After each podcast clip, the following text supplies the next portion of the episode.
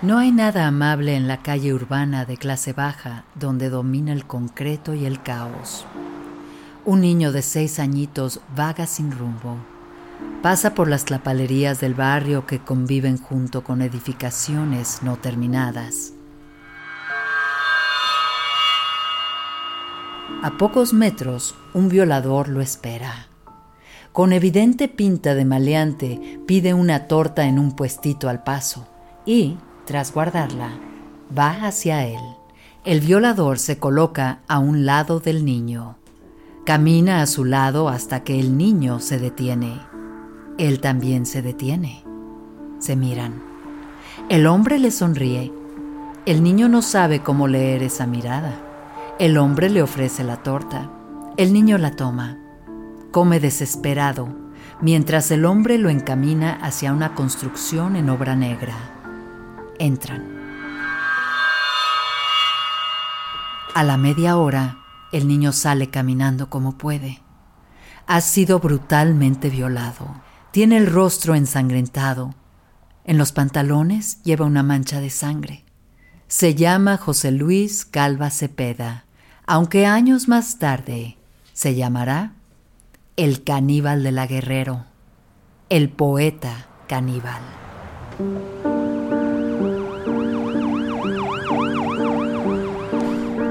Bienvenidos a Pesadillas Criminales, el podcast donde semana a semana hablamos de los más impactantes crímenes del mundo latino, los que nos ahuyentan el sueño y nos dejan en un insomnio saturado de horrores. ¡No! Tlatelolco, 9 de abril de 2004. Aparece el cuerpo descuartizado de la jarocha o la costeña una prostituta reportada como desaparecida días antes. Chimalhuacán, Estado de México, 30 de abril del mismo año. Aparece el cuerpo descuartizado de Verónica Consuelo Martínez Casarrubia. La madre de Verónica Consuelo declara a la policía que su hija estaba saliendo con José Luis Calva Cepeda y que él la mató. Pero no corramos. Empecemos esta historia desde su raíz porque esta es solo la primera parte.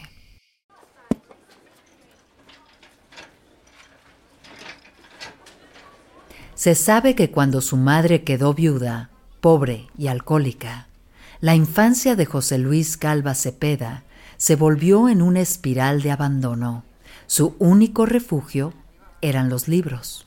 No era fácil amar a una madre alcohólica que constantemente lo corría de casa ni a los hermanos que permitieron que uno de sus amigos lo violara. Así que el niño José Luis terminaba en la biblioteca, donde le encantaba leer sobre vampiros y monstruos sobrenaturales. Se llevaba su bolsita de inhalante y mientras podía, devoraba libros. Siempre que su madre se arrepentía, lo encontraba en la biblioteca. Aquí estabas, Mírate nomás, todo chamagoso y pegado a tu mono. ¡Qué bajo! ¡Qué naco! ¡Qué asqueroso eres! Lo haces para arruinarme, ¿verdad? Ándale, vámonos. Y cada vez que su madre lo volvía a encontrar, en la mirada del niño José Luis solo había una cosa, odio.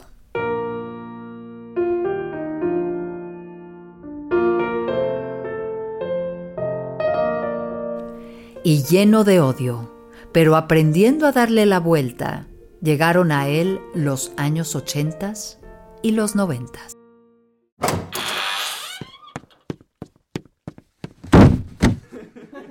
José Luis en su adolescencia era un bello efebo, con claras tendencias bisexuales. Él y sus amigos jugaban a ser rudos. Se sometían contra los muros apretándose unos a otros de espaldas se lamían las orejas y se susurraban cosas como ¿Te gustan los hombres, hinchepotó? A lo que José Luis siempre tenía una respuesta que llamaba la atención. Me gusta lo bello y lo puerco. Eso me gusta. Así que imaginemos a este bello adolescente, amante de los inhalantes, con su negra imaginación, vivir una sexualidad fantasiosa que poco a poco lo va llevando al abismo.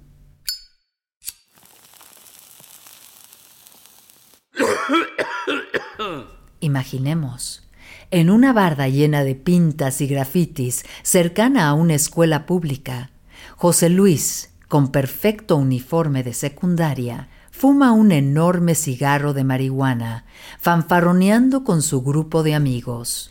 Cálmate, como eres carita te sientes mucho, hinche puto. No es por carita, es porque tengo buena labia, menso. Observa y aprende. José Luis avanza hacia tres adolescentes que lo miran con interés.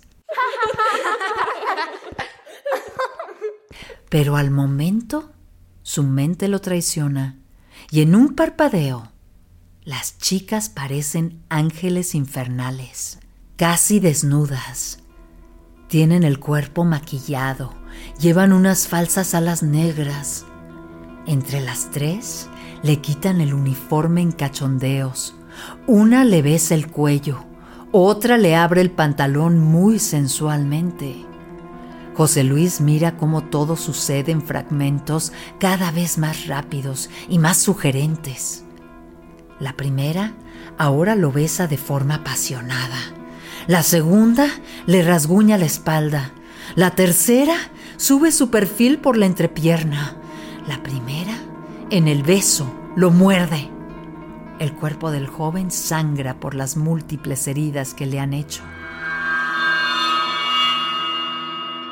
José Luis abre los ojos, rojísimos por la droga que ha consumido. Lame la sangre que surge de sus labios. Nos mira. Cálmate, buena labia, y deja de hacer el oso. Te quedaste como estatua, manito. Carnal, no manches lo que acabo de alucinar. Lo tengo que escribir. Lo tengo que escribir. Nos vemos luego. Joven poeta sale corriendo hacia la biblioteca, pero entre las chicas, una de ellas sigue fascinada con el joven José Luis y lo seguirá hasta volverse su novia. En un momento regresamos con pesadillas criminales.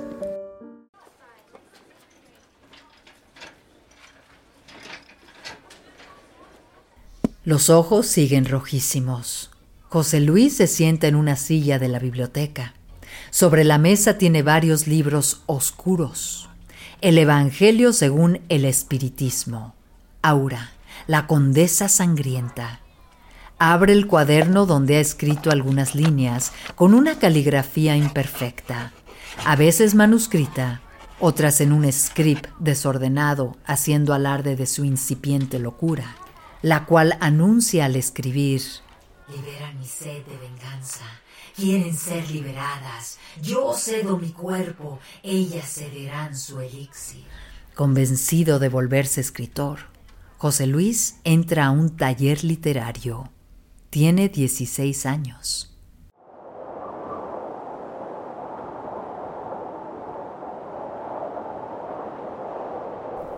En la penumbra de la casona materna, un galpón viejo y descuidado, apenas se logra ver un sillón donde duerme José Luis. No tiene cama. Vive en uno de los pasillos donde el aire corre. En el sillón está su joven novia durmiendo. Frente a él, sobre una elegante mesa que quedó de un pasado de riqueza, la luz de un cirio pascual o alguna vela grande ilumina a José Luis, el joven poeta. Tiene una botella de charanda y otra de algún licor igual de barato y tóxico. Bebe mientras escribe. Ha escrito muchas hojas sueltas que ha desperdigado al derredor. Y es ahí cuando su madre, ex alcohólica, ahora convertida al catolicismo, lo descubre. ¿Otra vez esta mugre resbalosa? Ya parece tu lapa. Y tú siempre de vampiro sin dormir. José Luis descubre a su madre con ojos ausentes, lleno de licor, exceso y fantasía. Dormiré eternamente la noche donde las furias me condenen a su abismo, madre. Pero ahora, en este instante, sigo el designio de aquel que me posee para iluminar con sangre la noche. Ya está bueno, José Luis. Tienes que traer dinero. Ya no estoy para mantener locos que traen a sus fornicantes a su sillón. Bebe conmigo, madre mía, que cuando bebías podías ser tan encantadora como cruel.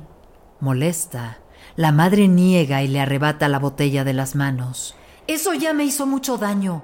Y a ti también te está afectando. Ni alcohol, ni drogas, ni mujeres quiero aquí. Quiero que traigas puros dieces y harta lana. ¿Me oíste? El poeta violentamente le avienta sus escritos en la cara. La tunde contra la pared. La mira con esos ojos de odio que no han cambiado desde que era niño. Y la novia, ante el ruido, despierta. ¿Y qué crees que es esto? Esto es mi obra, mamá. Dinero, oro puro. Te estás poniendo loco. Suéltame. ¿Loco? No has visto nada, madre mía. Y tú tampoco has visto nada, novia mía. Nadie de ustedes ha visto de lo que soy capaz. Si yo fuera ustedes, correría. Estás loco, loco. Madre mía, Madre de Dios, reza por nosotros los pecadores. Pero la novia sonríe, cariñosa, acostumbrada a las locuras de su novio excéntrico. Pepe, ¿cuándo le vas a decir a tu mamá que va a ser abuela? Nunca. Yo soy un artista. Un hijo y una esposa me quitarían tiempo.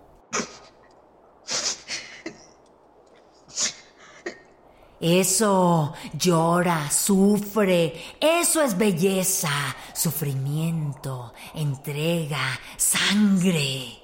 Y tomándola del cuello, empieza a ahorcarla. Observando el rostro que se desfigura, la estudia. ¿Te das cuenta cómo te pones bella ante mi tacto? Soy un transformador de un momento a otro tiene una nueva alucinación. Los ojos claros de su bella novia sangran. Lágrimas rojas caen hasta él. Lo bañan. Asustado por lo que acaba de ver, la suelta. La novia, y desde ese momento, exnovia, tose, se recupera y en cuanto puede, corre al sillón a buscar sus cosas y huye. Tendrá a la hija, pero no volverá con él. José Luis queda pensativo por lo que acaba de hacer. Mira sus manos, bebe, se sienta, escribe. Soy el transformador, el que hace de la oscuridad la belleza sangrienta. Está en mí el don.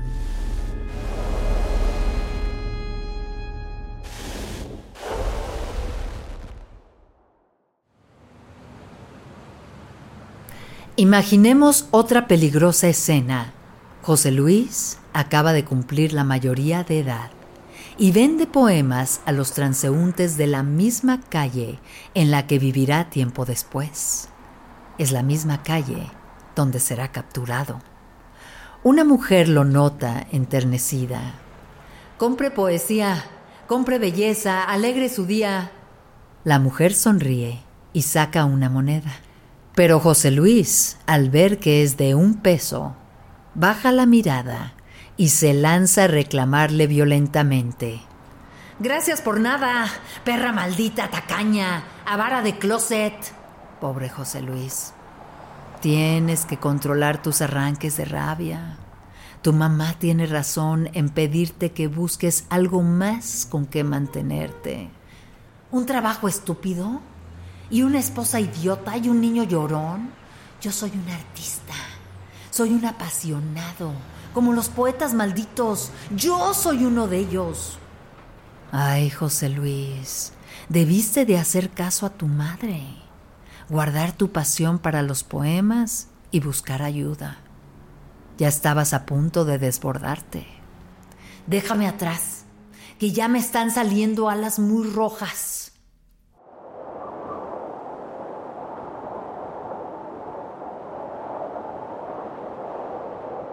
Imaginemos que en la mesa hay droga de todo tipo y dos botellas de vino barato en Tetrapac, que José Luis, ya con 20 años y trabajando de taxista, se levanta para ir al baño y en la penumbra ve a su madre rezar por él.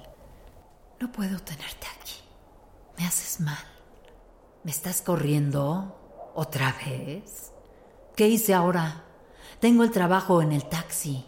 Pongo dinero. Lo sé y te lo agradezco. Pero mejor búscate un lugar para tu artisteada, Pepe. Es que eso de escuchar tantas cosas del mal no es cristiano. Y la bebida y las drogas, no quiero ver cómo te destruyes.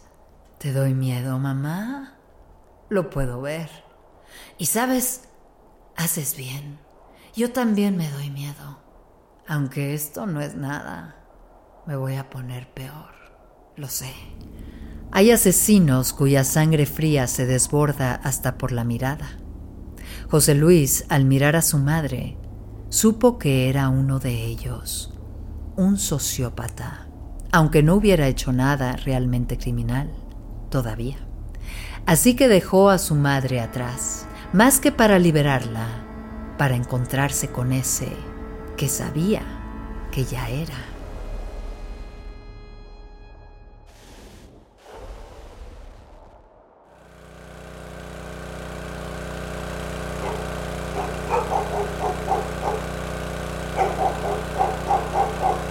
Sobre la urbe se distingue el cruce de calles del eje 1 y Mosqueta.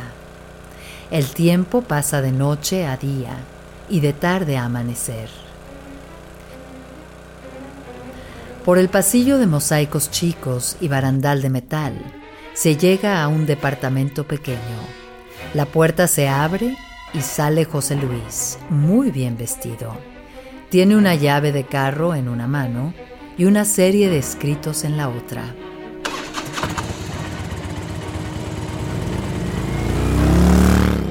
José Luis busca pasaje y se detiene cuando una clienta chaparrita, con dos niños pequeños a su lado, vestida de negro, alza la mano. Es una viuda, como lo fue su madre, y uno de los niños se parece a él.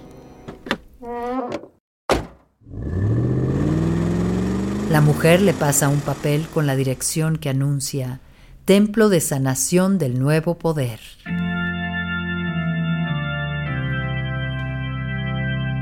Es un espacio mediano, con una fila de bancas frente a un altar.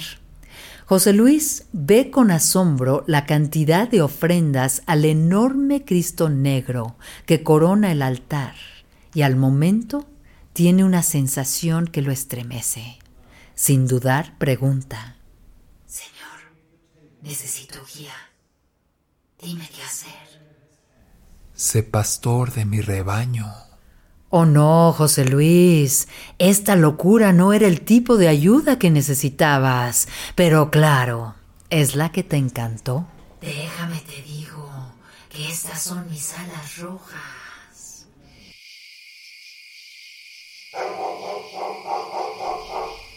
Imaginemos a José Luis en su departamento de la colonia Guerrero. Una mesa sencilla sirve de comedor y de escritorio. Tiene una máquina de escribir, libros abiertos, hojas sueltas con diversos escritos cerca de una pared donde hay varios recortes de periódicos y revistas con imágenes sensuales, otras crueles, poemas y frases.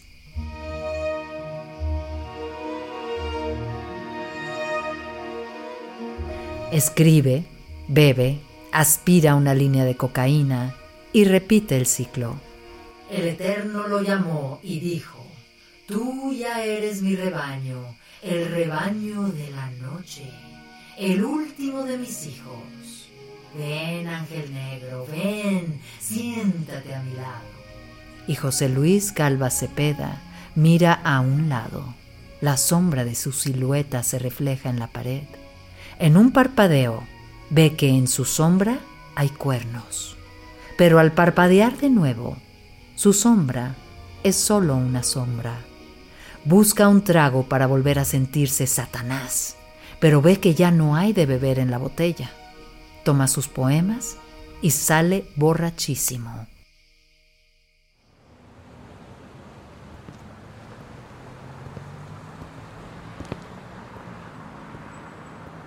Cargando los poemas en su mano, se acerca a la tienda protegida por una cortina de metal que tiene una pequeña ventanita abierta para surtir a los clientes sin que puedan entrar a ella.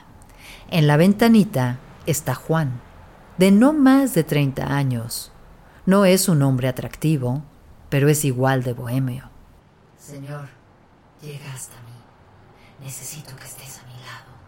Soy el cuidador almas sufrientes que no tienen más padre que la noche.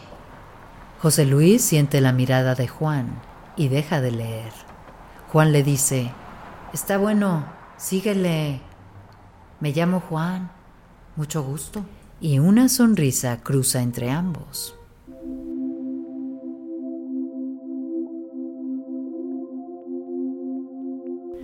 Desde la calle, el hotel muestra varias habitaciones iluminadas.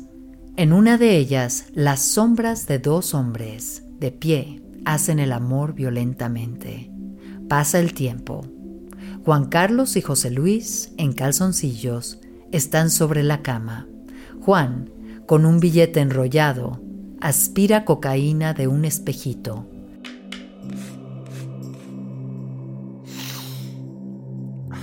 Y se lo pasa a José Luis, quien hace lo mismo, mientras Juan le dice algo como, si quieres presentar tu obra de teatro, te presento a mis cuates.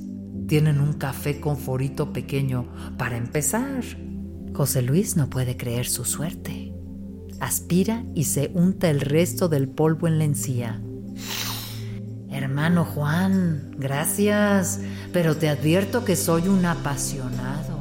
Cortejo a las damas con poemas que me inspiran. Discuto con los literatos con pasión, porque mi misión los asusta.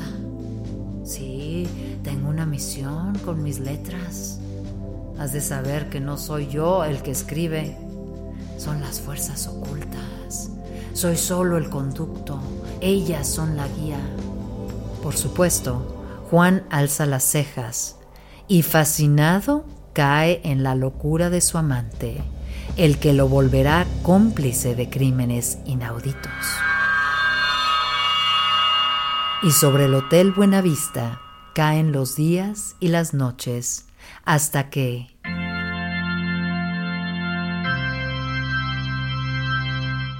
Imaginemos que ante un grupo de creyentes con un manto sacerdotal, José Luis oficia una misa. Es verdad que ha encontrado una misión y que el templo de sanación del nuevo poder lo ha elegido como cura. Agradezco a los guías espirituales de este templo que me han acogido en este lugar sagrado para guiarlos a ustedes, mis hermanos.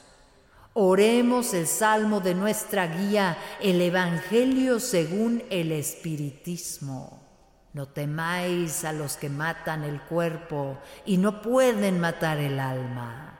Temed antes al que puede echar al alma y el cuerpo en el infierno. San Mateo 10:28. Es un pastor admirado. Pero basta de antecedentes. Lleguemos a su primer crimen. Verónica Consuelo Martínez Casarrubia.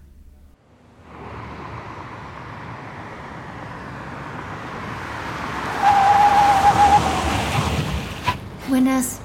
¿Tiene servicio a Chimalhuacán? Las miradas por el retrovisor llevaron a la pareja a un flechazo instantáneo. Verónica era madre soltera, tenía tres hijos. Además, Juan Carlos le había dicho que José Luis era curandero y podía ayudarla con un cavernoma en el parental derecho. Le dejó su número y José Luis, que era bueno con las palabras, rápidamente la hizo su novia, aunque no dejaba de ver a Juan de vez en cuando en el Hotel Buenavista. Ahora regresamos con más pesadillas criminales.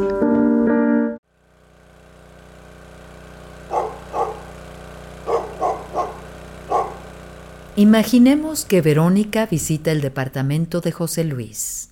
Va por su tratamiento, por amor. Va porque José Luis la ha invitado y cree en él. Claro que le sorprende ver la cuna con ropa de bebé, el altar con cuchillos, el póster de Hannibal Lecter y varios libros. Uno en especial llama la atención por estar abierto del asesinato considerado como una de las bellas artes. Teme, pero José Luis la fascina. Le hace unos test poderosos que le quitan el eterno dolor de cabeza y la hacen sentir bien, más cuando le recita sus poemas. Devoraré tu corazón en un beso dulce y abriré tu carne y tus ojos, masticaré tu alma y así te haré libre. ¿Qué te parece? Ay, pues yo no sé nada de esas cosas, pero... pero suena chistoso.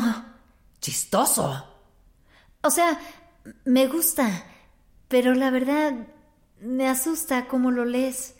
Como que es en serio lo que dice. Es que es en serio. José Luis, briago, inició su primer crimen como un juego, ungiendo a su víctima con aceite sagrado como si fuera una doncella en próximo sacrificio. Imaginemos que Verónica, sumamente intoxicada, se dejó llevar por quien decía amarla. Imaginemos que en la mente de José Luis Calva Cepeda, la acción sucedió en fragmentos cada vez más rápidos. Imaginemos que primero la amaga con violencia. Te devoro y siento la sublime sensación de tenerte en mí.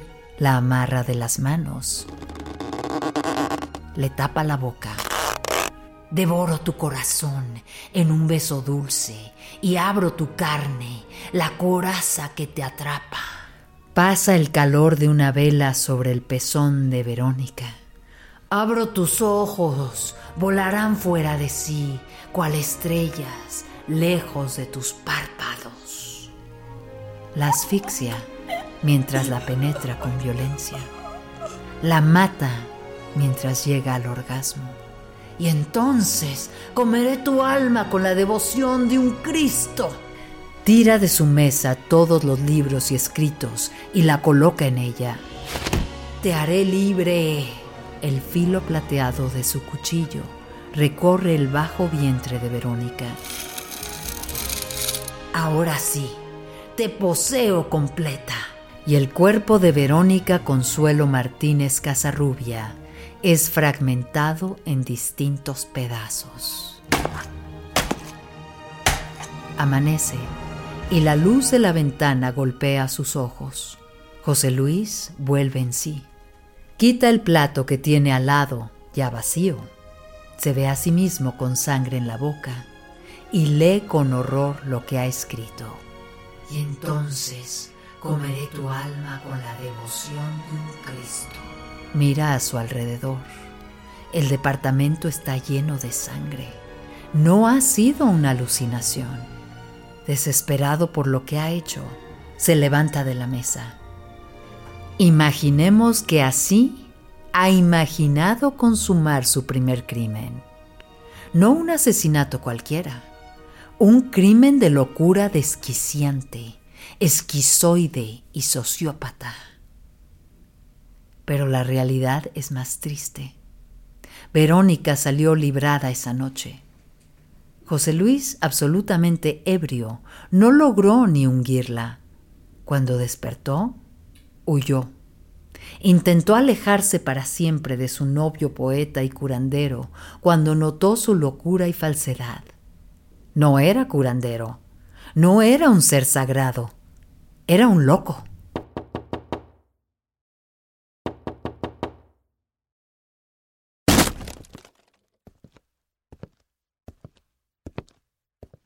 Entonces, Juan Carlos y José Luis visitan a Verónica. La golpean, la roban. Déjenme, par de locos, desgraciados. Los voy a demandar, suéltenme. No, a mis hijos no les hagan nada. ¿Qué quieren? ¿Lana? Ahí está, llévensela. Fuera de aquí. No vuelvan. Verónica interpuso una demanda contra los dos el 20 de marzo del 2004 y escribió una carta donde explicaba los brebajes y formas de amenazas que recibió de José Luis. Un mes después, Verónica desapareció. Tres años más tarde, cuando lograron capturarlo, la prensa bautizó de dos formas a José Luis Calva Cepeda, como el caníbal de la Guerrero y como el poeta caníbal. También detuvieron a Juan Carlos, a quien una de las hijas de Verónica identificó. José Luis aceptó haber asesinado a Verónica Consuelo, pero nunca aceptó habérsela comido. Quisiéramos creerlo, pero en el 2007 lo peor estaba por descubrirse. Sigue esta historia en nuestra próxima emisión. Estamos semana a semana en cualquiera de las plataformas donde escuches podcasts. No te pierdas el final del caníbal de la Guerrero.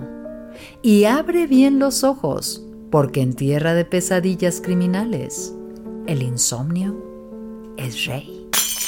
¡No! Si te gustó este episodio, no dudes en compartirlo, seguirnos y darnos like. Pesadillas criminales. Soñemos juntos. Una producción de Pitaya Entertainment. Guión y contenido, Itzia Pintado. Guionistas invitados Diego Castillo y Gabriela Pérez Lau. Producción Santiago León. Y la narración de su servidora Yareli Arismendi.